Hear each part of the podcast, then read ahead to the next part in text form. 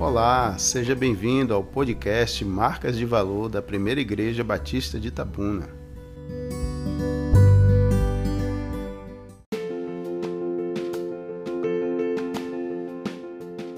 Meu nome é João Luiz e nós vamos conversar sobre ligações familiares. Família é o ambiente de convivência mais verdadeiro das ligações relacionais.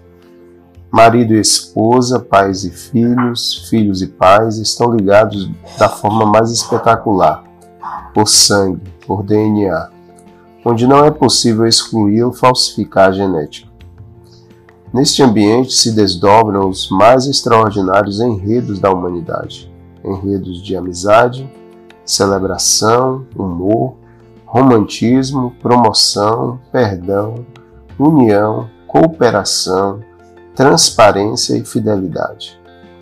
Enredos de intimidação, infidelidade, desrespeito, negação, ausência, violência física ou verbal.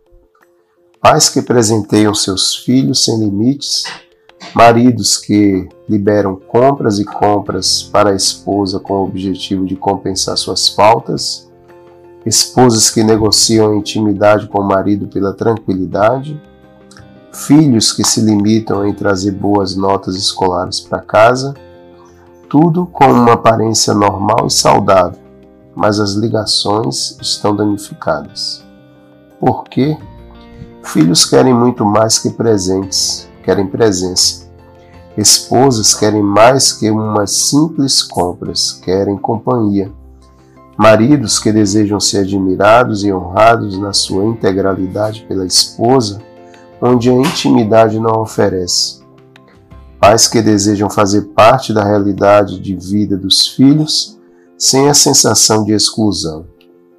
As ligações familiares precisam ser caracterizadas pela presença da verdade nas necessidades existentes.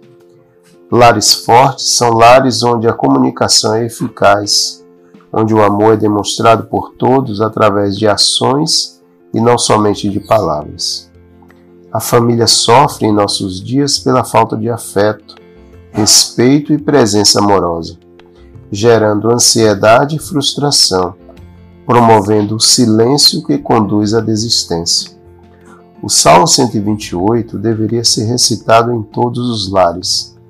Ele faz alusão ao temor a Deus, às consequências do temor a Deus no presente e no futuro, ordem de prioridade na vida do homem a funcionalidade e comunhão salutar da família no âmbito físico, emocional e espiritual. O Salmo nos diz: Bem-aventurado aquele que teme ao Senhor e anda nos seus caminhos. Do trabalho de tuas mãos comerás, feliz será, e tudo te irá bem. Tua esposa, no interior da tua casa, será como a videira frutífera teus filhos como rebentos da oliveira à roda da tua mesa. Eis como será abençoado o homem que teme ao Senhor. O Senhor te abençoe desde Sião, para que vejas a prosperidade de Jerusalém durante os dias da tua vida. Vejas os filhos de teus filhos, paz sobre Israel.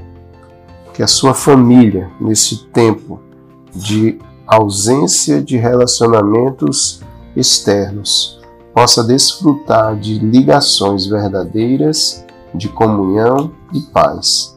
Que Deus os abençoe.